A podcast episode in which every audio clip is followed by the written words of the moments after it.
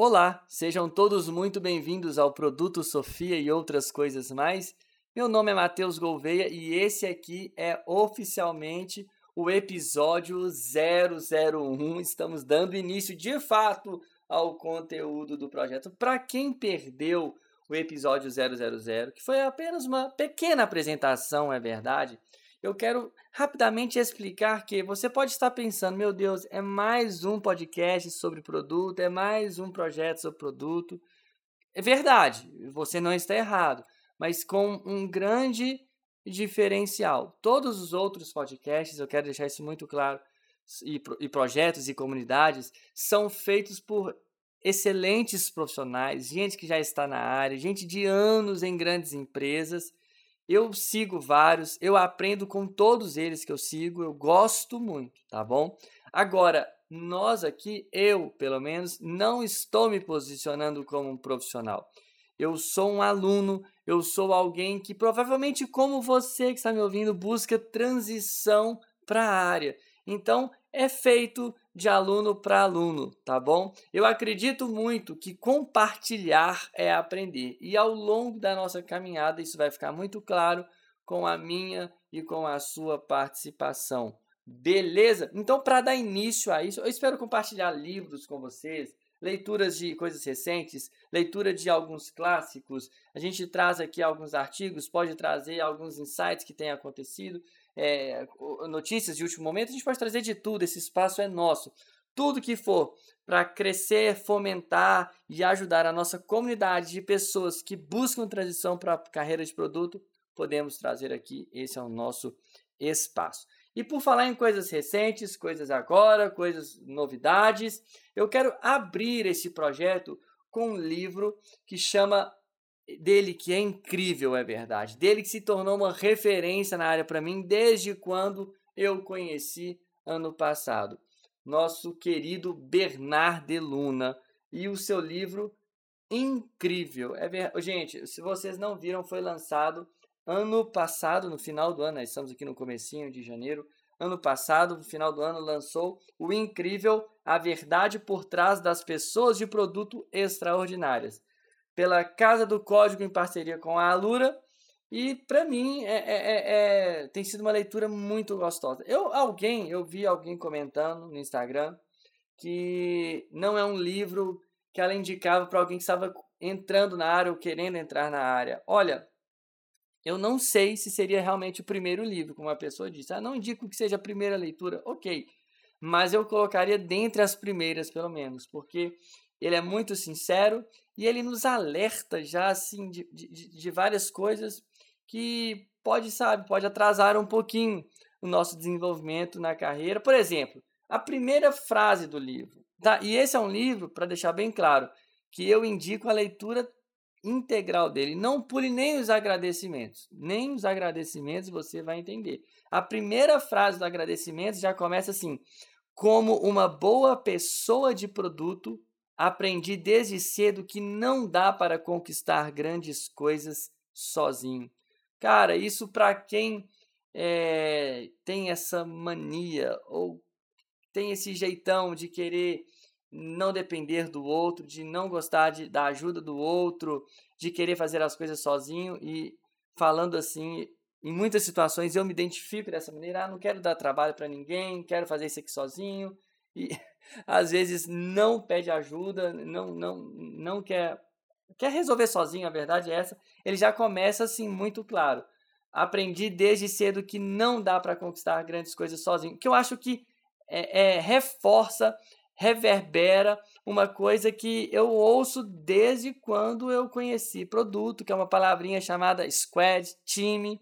Então, assim, cara, você está num time, você faz parte de, de, de uma comunidade de pessoas que, que têm o um mesmo objetivo, é, talvez dentro do mesmo negócio, então, cara, não dá para você fazer tudo sozinho.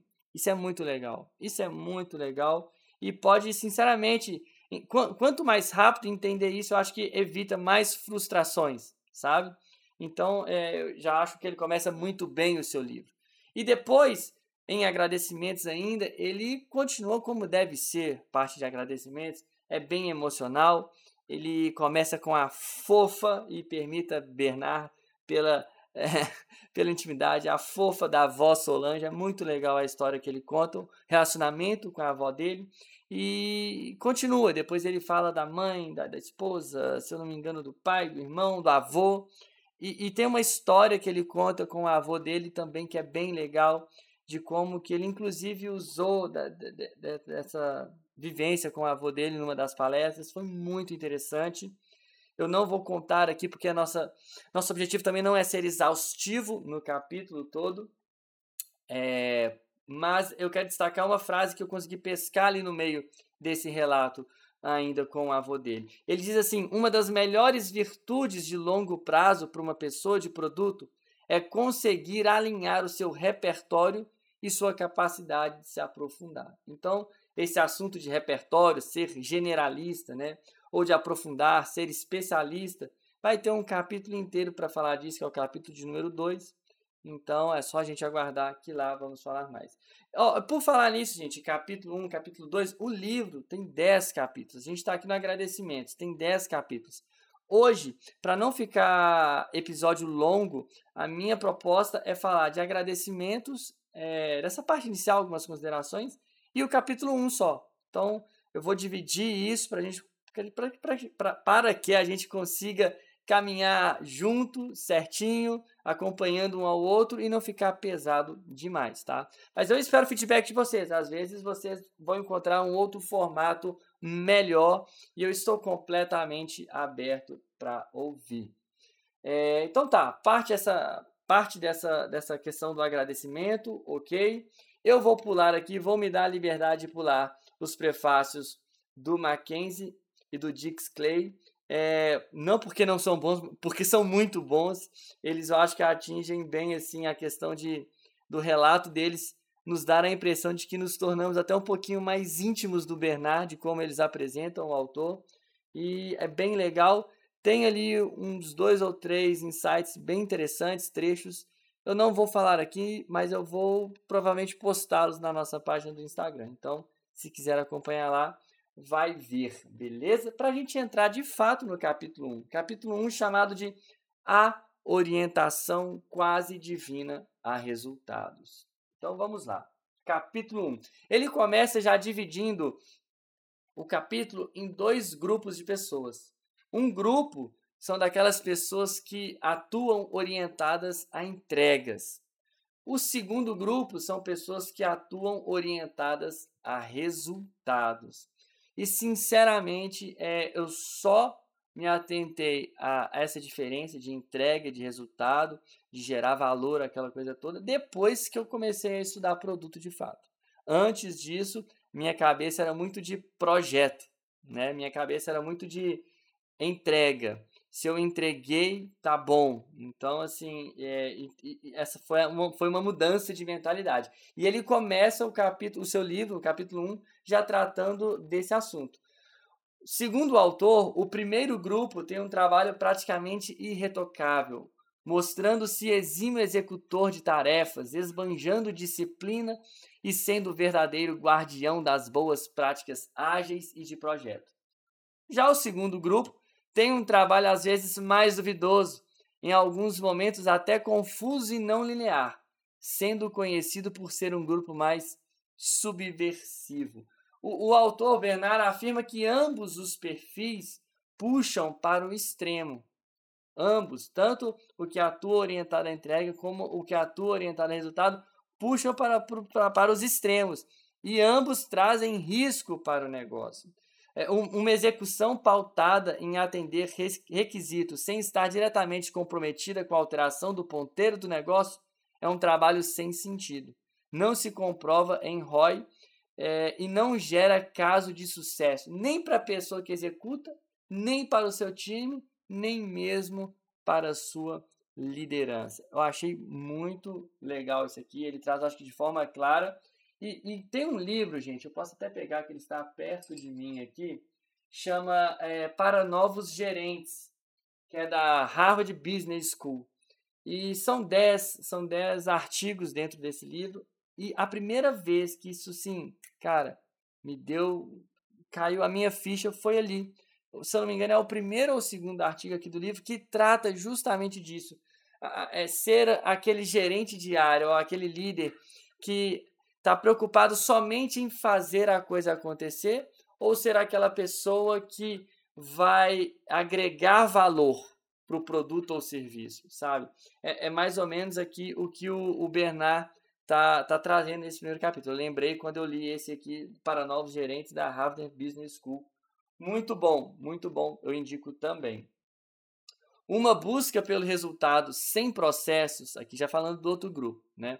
Uma busca pelo resultado sem processos, documentação e o mínimo de disciplina também não é um cenário positivo, pois dificulta a extração de um valor residual e o compartilhamento das boas práticas que levaram ao sucesso que, é, aos outros times, o que maximizaria o valor para a empresa, até mesmo de forma atemporal. Eu não sei se vocês têm essa impressão, mas quando eu vi a diferença entre entrega né, e, e resultado, a, a tendência, a minha tendência foi, poxa, eu quero ser aquele cara que vai entregar resultado. Opa, quero sair de um grupo e ir para outro. É, é, essa foi, a, foi o meu pensamento na época. E aqui no livro do Bernard, ele vai equilibrar essas coisas que a gente vai ver aqui para frente. Então você vê, estar nesses dois extremos trazem consequências, certo? o, o que está preocupado só entrega, entrega, entrega, cumprir data, cumprir checklist, aquela coisa toda. Cara, beleza, você pode cumprir o checklist inteiro, mas às vezes você não entregou valor. Ou ser aquele cara que só quer entregar resultado, mas não preocupa em, é, no processo, em, em, em registrar, em documentar, para até, que, até deixar como aprendizado para outros times ou para outros é, momentos posteriores para a empresa, né, de forma temporal, que ele traz aqui. O autor conta é, que, como liderança de produto, que ele é liderança, ele é referência, é, ele diz assim: acredito que a organização e documentação são dois fatores inegociáveis no meu time, mas eu não me incomodo tanto em abrir mão de uma disciplina rígida e até mesmo de pontualidade. Inclusive, a própria organização e documentação são vitais para o processo de experimentação, uma vez que só assim saberemos o que deu certo e o que deu errado nessa jornada em busca de gerar mais valor para a empresa. Então aqui ele já vai dando o tom de como ele vai levar o capítulo, que é tentar é, não estar em nenhum extremo, nem a escolher estar em um grupo ou outro, mas ser um pouco mais flexível, maleável e ser um pouco das duas coisas, e a gente vai ver como que ele vai tratar isso. Dentro do, do capítulo 1, então, ele abre um subtópico que é chamado O Mito de Sísifo e o Trabalho Sem Propósito. Aí aqui ele me ganhou, porque aqui ele se declara, aqui nas palavras dele, um apaixonado por mitologia grega. Isso é muito legal, eu também particularmente gosto. E ele conta a história de Sísifo, que é conhecido pela sua esperteza e astúcia. Eu não vou contar a história toda aqui, vou deixar para vocês na leitura do livro ou numa pesquisa no Google, acho que você resolve. Mas o, o, o, o mito mais famoso, o conto mais famoso, é que após ele provocar um verdadeiro rebu, bagunça, enganando até mesmo a morte, o astuto Sísifo é condenado por Zeus a carregar uma pedra enorme até o topo de uma montanha. Eu tenho certeza que agora, quando eu falei isso, você lembrou de alguma imagem que você viu um homem subindo com uma pedra, rolando, né, entre aspas, uma pedra é, para o topo da montanha. É uma imagem bem famosa. É, então ele foi condenado, o Sísifo foi condenado por Zeus a carregar uma pedra, rolar essa pedra enorme até o topo de uma montanha, onde no final do dia Inexplicavelmente, a pedra rolava até o ponto de partida, e ele foi condenado a repetir, repetir, repetir a tarefa por toda a eternidade. O, o Deluna ele ganha mil pontos comigo aqui agora, que ele vai citar Camus também. Então é muito legal conhecer a bagagem é, que o autor carrega, né? Porque a gente que acompanha, seja pelo Instagram, pelo LinkedIn, enfim, a gente vê que a pessoa ali é, é, é referência na área para a gente, aquela coisa toda, mas muitas vezes a gente não sabe o, o background, o que está por trás daquilo tudo. Então ele traz mitologia grega e agora cita Camus aqui. E na citação que ele faz de Camus, é que, ao menos falando do Sísifo, com essa tarefa de toda tarde, assim que ele estava quase chegando com a pedra no topo, a pedra inexplicavelmente descia, ele diz assim: ao menos ele é consciente da sua condenação e dos motivos que o levaram a tal situação, diferente de trabalhadores que fazem todos os dias a mesma coisa. Então, Camus aqui ele está pegando o mito e está trazendo, é, fazendo essa aplicação, vamos dizer assim, ao trabalho, ao, ao trabalhador. Pelo menos a, a, a, o Sísifo ele, ele, tava, ele, ele era consciente, ele sabia da sua condenação e sabe os motivos que o levaram ali. Mas tem trabalhador, tem gente que vive a vida inteira trabalhando, fazendo a mesma coisa todos os dias, mas não fazem, não tem consciência, não fazem a menor ideia. Imagino, abre aspas aqui, imagino que cumprir horário ou apenas dar um visto nas exigências, nos processos, não é suficiente para ter um propósito profissional. Isso só faz você subir a pedra pela montanha todos os dias. Isso aqui é incrível. Isso aqui é incrível. Se essas ações não levarem você a gerar resultado para sua empresa, é como se uma força inexplicável fizesse essa pedra rolar por ladeira abaixo, invalidando todo o seu esforço. Por isso, agora preste atenção, por isso, cumprir os requisitos de métodos ágeis, documentar o seu produto e participar de todas as cerimônias não é o suficiente para você ser uma pessoa de produto incrível. Isso para mim e para você que busca transição para a carreira de produto. Às vezes você está chegando agora. Eu tenho um ano, um ano e pouquinho que eu, que eu conheci a área. Às vezes você está mais recente do que eu. Quando eu ouvi, quando eu ouvi algo semelhante a isso pela primeira vez, que foi com a Tice, Ticiane, é, uma das professoras que eu tive, isso traz um, um tira um peso das nossas costas para a gente que está iniciando, porque são tantos nomes, tantos conceitos, tantas ferramentas, frameworks, são tantas e tantas coisas, metodologias, e você fica preocupado em saber executar. Eu preciso executar o um método tal, eu preciso executar, saber usar aquele framework X. Cara, presta atenção cumprir os requisitos de métodos ágeis, documentar o seu produto e participar de todas as cerimônias, apesar disso tudo ser bem importante, abrindo aspas aqui, não é o suficiente para você ser uma pessoa de produto incrível. E eu parei e perguntei: então tá, Bernard, o que eu preciso? O que eu preciso para ser uma, uma pessoa de produto incrível. E, e para continuar esse, esse desenvolvimento do, do tema, ele vai falar, ele abre um outro subtópico, agora chamado Uma ou Muitas Estrelas. O importante é olhar para o céu. E, e para tratar desse assunto, ele vai citar a, a chamada Estrela do Norte, que, diferente das demais, é considerada fixa e por isso era utilizada para guiar exploradores no hemisfério norte. Então pensa bem, esse termo você que está chegando em produto ou já chegou em produto há mais tempo, com certeza a chance de já ter ouvido Estrela do Norte é muito grande. Então primeiro ele traz e explica um pouquinho da parte é, da ciência, sabe? Da astronomia, vamos dizer assim, do, do que é do que é essa Estrela do Norte e, e, e eis a razão de, dela ser uma estrela fixa, tá bom? Eis a razão de ter a métrica principal de uma empresa é, como uma direção única que todos devem olhar para ela, certo? Métrica Estrela do Norte. Porque se a Estrela do Norte era uma referência para exploradores, dentro do, do, do ambiente de negócio passou a ser uma referência para o negócio. Até aqui nenhuma novidade, verdade? Ok, a gente já ouviu isso. Porém, e isso aqui é interessante porque agora o que eu vou falar, o que ele traz na sequência, isso eu não, não tinha ouvido falar. Porém, o autor traz a, é, a informação, ele aprofunda um pouquinho, de que a própria estrela do norte é um conjunto de estrelas. Você sabia? Eu não. Eu não sabia que a própria estrela do norte, essa que a gente olha para o céu e que é usada como referência para os exploradores no hemisfério norte, essa, essa estrela do norte é um conjunto de estrelas, é uma constelação.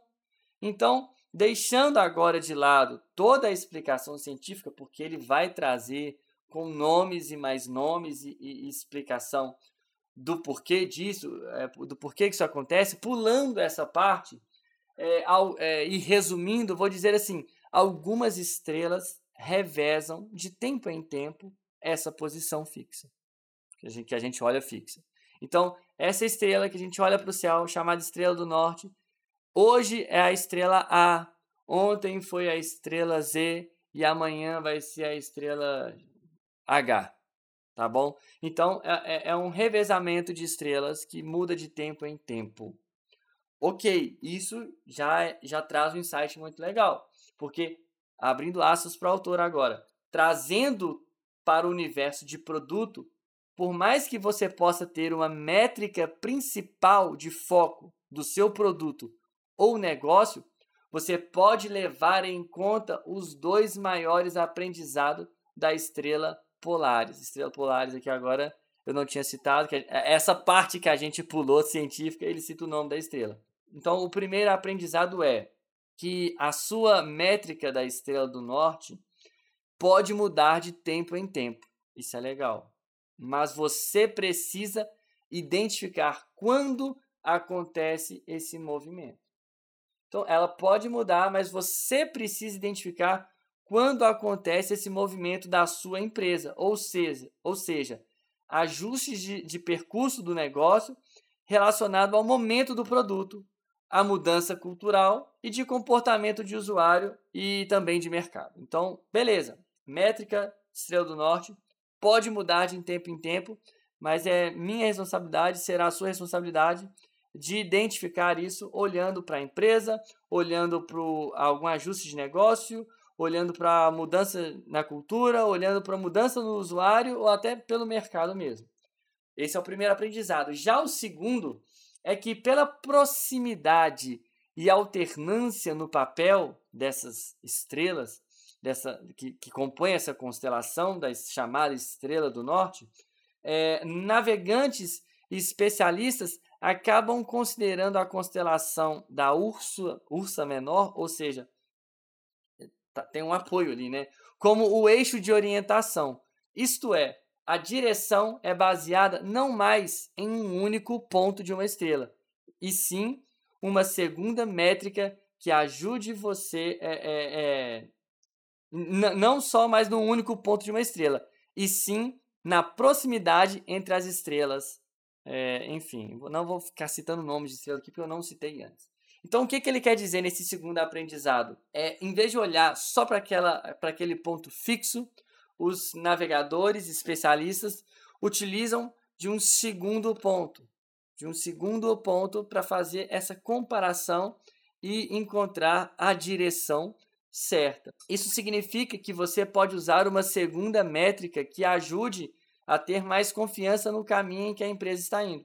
Talvez a segunda possa funcionar como uma métrica de ponderação, que serve para garantir que você buscará a métrica principal sem ferir é, pilares importantes do negócio e outros indicadores importantes da empresa. Então, essa segunda, é, essa segunda métrica vai ser uma métrica de contenção, uma métrica de apoio, uma métrica que também estabeleça talvez limites nas ações, justamente para proteger outros pilares do negócio, outros pilares da empresa. Concluindo aqui, tá? Isso servirá para no final de um ciclo avaliarmos se a performance, é, se a nossa performance como, como pessoas de produto ou até mesmo do produto saiu como definido na estratégia. Seja assumindo um olhar para uma única estrela ou focando em sua constelação, o desafio continua sendo garantir que os times atuem devidamente no operacional, com um olhar estratégico e coeso com o objetivo da empresa. Isso aqui dá para pôr num quadro e pendurar na nossa sala. Muito bom.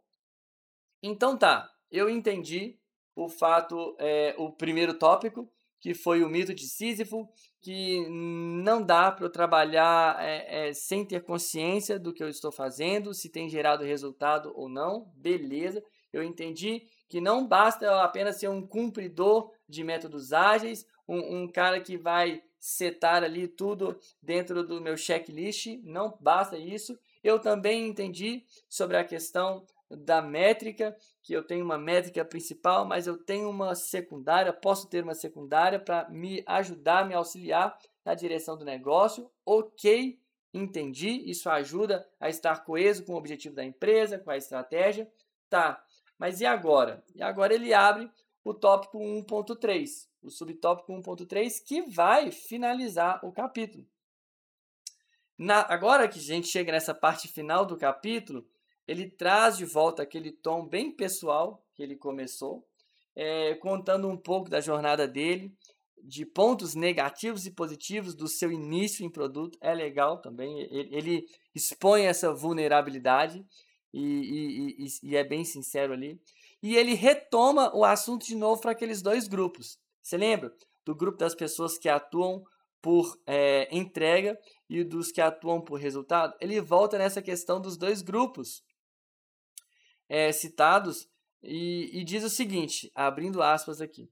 Não entenda os dois grupos como duas fatias de uma pizza, mas sim como as duas extremidades de uma salsicha que fica para fora de um pão, pois o sabor está realmente no meio de tudo.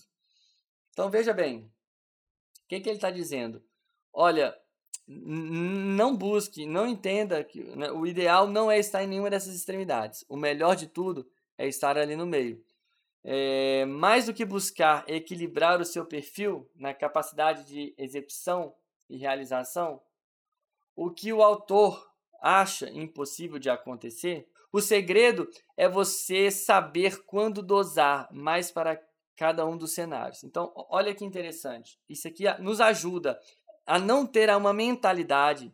Olha, ah, eu, então eu vou ser uma pessoa 50% entrega, 50% resultado.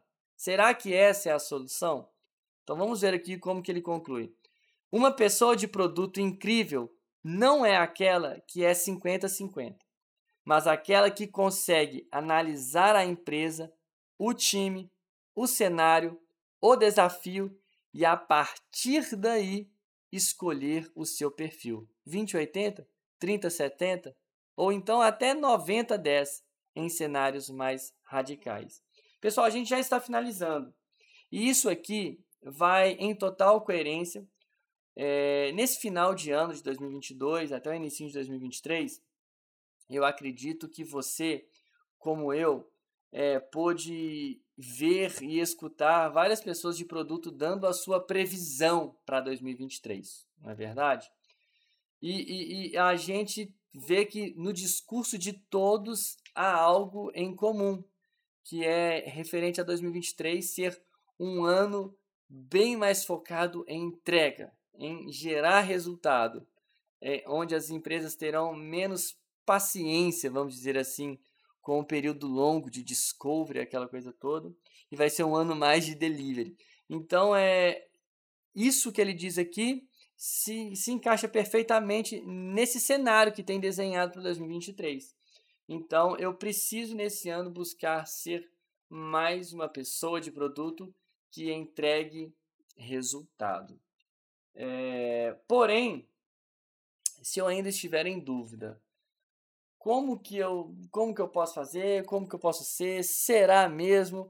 Ele, eu vou encerrar com o, o final do capítulo 1 aqui. Ele diz o seguinte: qualquer que seja o seu cenário, seja entrante, performante ou liderança, ou seja, isso inclui a gente que busca a transição para a carreira. Você deve sempre buscar gerar resultados, pois no fim a eficácia sempre vence a eficiência. Ou, como dizemos no futebol, melhor jogar feio e ganhar os três pontos do que perder jogando bem. Até porque, aqui eu fiz questão de destacar, é a vitória que lhe dará respaldo, calma e confiança para você colocar ou absorver uma filosofia de trabalho para passar a jogar bem na gestão de produto. Então, com essa metáfora do mundo futebolístico que o Bernardo usa, eu encerro o capítulo 1 do livro. No capítulo no episódio seguinte a gente dá sequência disso. Quais são os seus comentários? O que que isso traz para você de novo ou reforça alguma coisa que você já tinha pensado? Ou então não, ou então corrige mesmo, porque enquanto eu lia foi um misto de tudo isso. Eu reforcei coisa que eu já tinha ouvido, eu aprendi coisa nova, eu também corrigi alguns pensamentos. Eu espero que seja um bom início para mim e para você de 2023. Eu vou deixar aqui na descrição, gente, o Instagram, o e-mail, eu não sei qual forma de contato você é da sua preferência, na verdade, mas eu espero que você faça contato, que nós possamos crescer juntos. Você já adquiriu o livro? Conta aqui para mim. Esse foi o primeiro episódio do Produto Sofia e outras coisas mais, com o capítulo 1 de Incrível, o livro de Bernard de Luna. E até a próxima. Valeu!